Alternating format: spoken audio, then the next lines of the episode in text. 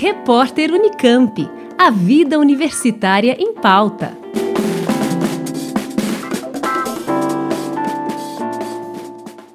O conhecimento da comunidade médica em relação aos critérios de diagnóstico de morte encefálica definidos pelo Conselho Federal de Medicina é mediano. É o que revela a pesquisa da Faculdade de Medicina da USP em Ribeirão Preto. E a rapidez e aplicação correta do protocolo de diagnóstico de morte encefálica são aspectos fundamentais para a identificação de possíveis doadores de órgãos e tecidos. O desempenho dos médicos foi avaliado a partir de uma aplicação de um questionário com 12 questões específicas sobre o protocolo de morte encefálica e doação de órgãos do Conselho Federal de Medicina, com a participação de 360 médicos de todas as regiões do Brasil. Além disso, eles preencheram informações relacionadas aos dados sociodemográficos, formação médica e informações profissionais, como tempo de experiência na UTI e segurança para explicar à família sobre o diagnóstico. O estudo foi coordenado pela enfermeira Tauana Fernandes Vasconcelos, mestra pela Faculdade de Medicina e autora principal do trabalho. Ela fala sobre os resultados encontrados. Por mais que esses profissionais tenham aí é, concluído a graduação entre 6 a 10 anos, tenham realizado mais de 10 aberturas de protocolos de morte cefálica, que é o que é recomendado pelo Conselho Federal de Medicina, tenham é, sentido, né, se sentem seguros aí para falar com a família a respeito da doação de órgãos, nós é, obtivemos o resultado que foi abaixo do esperado, né, tendo uma mediana aí de 5 acertos. E isso nos mostra que o conhecimento dos profissionais ainda é insatisfatório, né? Fazendo com que essas pessoas é, participem mais de treinamentos para identificação, né, do, realização do diagnóstico de morte cefálica e, consequentemente, para a identificação daqueles potenciais doadores de órgãos e tecidos.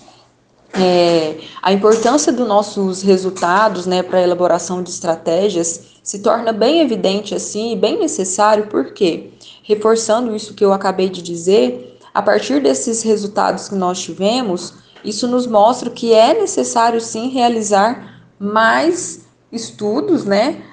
E cursos para o treinamento desses profissionais, visto que se trata de um diagnóstico muito necessário para a doação de órgãos e para a concretização de, dos transplantes, né? Se nós percebemos, se nós identificamos que esse conhecimento ele é insatisfatório, consequentemente o número de identificação de potenciais doadores e de, da concretização dos transplantes vai diminuir. Né? E nós sabemos que o nosso país aí é o país que tem o maior sistema público de transplante do mundo e que esses resultados acabam nos assustando. Porque o que está acontecendo, né? Por que, que esses profissionais não é, estão, é, não possuem esse conhecimento como deveria ser? E aí, como que é a questão também da preparação para falar com a família, né, para comunicar essa má notícia e para solicitar, né, no caso daqueles pacientes que são elegíveis para doação, a doação de órgãos. Para se ter uma ideia, em 2019, o Brasil apresentou 11.400 notificações de potenciais doadores de órgãos, mas pouco mais de 3.200 tiveram seus órgãos e tecidos transplantados, segundo a Associação Brasileira de Transplante de Órgãos. Entre os possíveis doadores estavam aqueles que tiveram morte encefálica e que poderiam salvar até oito vidas com transplante de coração, pulmão, fígado, rins, pâncreas, córneas, intestino, pele, ossos e válvulas cardíacas.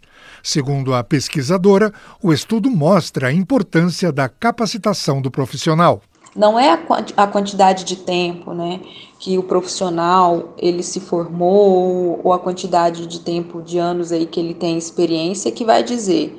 Eu acredito muito que o preparo desse profissional, a capacitação, é o que vai trazer resultados positivos tanto para a realização do diagnóstico quanto para a doação de órgãos. Para decretar a morte encefálica é preciso cumprir alguns requisitos, como explica a médica Maria Auxiliadora Martins, professora da Faculdade de Medicina e orientadora do estudo. Morte encefálica é definida como uma perda da atividade do tronco e córtex cerebral por uma causa conhecida e irreversível, ou seja, é uma situação onde o cérebro não volta a funcionar novamente, apesar do paciente poder ter o coração ainda funcionando.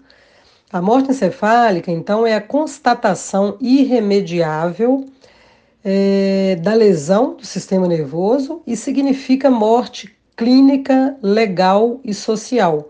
O horário da morte encefálica é o horário que vai aparecer no atestado de óbito do paciente. Não é o horário onde o coração para de bater, é o horário onde a gente deu o diagnóstico de morte encefálica. A gente realiza duas provas clínicas e um exame complementar para que a gente tenha certeza de que o cérebro não está funcionando mais. Com base nas respostas obtidas dos profissionais, a orientadora do estudo defende a educação continuada para quem já está atuando. O resultado do nosso estudo mostrou que, apesar da maioria dos profissionais médicos participantes deste estudo relatarem que se sentem seguros ao falar com a família sobre morte encefálica e também têm segurança em realizar o protocolo para o diagnóstico de morte encefálica, eles não apresentam bom conhecimento sobre esse tema, visto que a maioria não alcançou a média de acertos esperada. Então, eu penso que a educação continuada e campanhas de esclarecimento são pontos importantes para melhorar o conhecimento dos profissionais e aumentar as nossas taxas de doação de órgãos. Por que, que isso é importante? Porque a, o diagnóstico, as provas de morte encefálica, elas são bastante minuciosas e é necessário que os profissionais médicos estejam atualizados e, de fato, sabendo como proceder para ter um diagnóstico rápido e correto.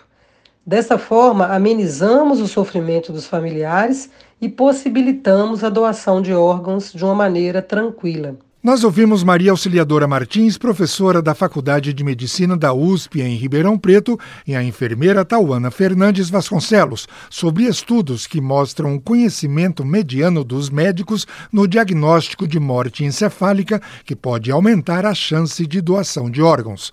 Ferraz Júnior, Rádio USP. Repórter Unicamp. A vida universitária em pauta.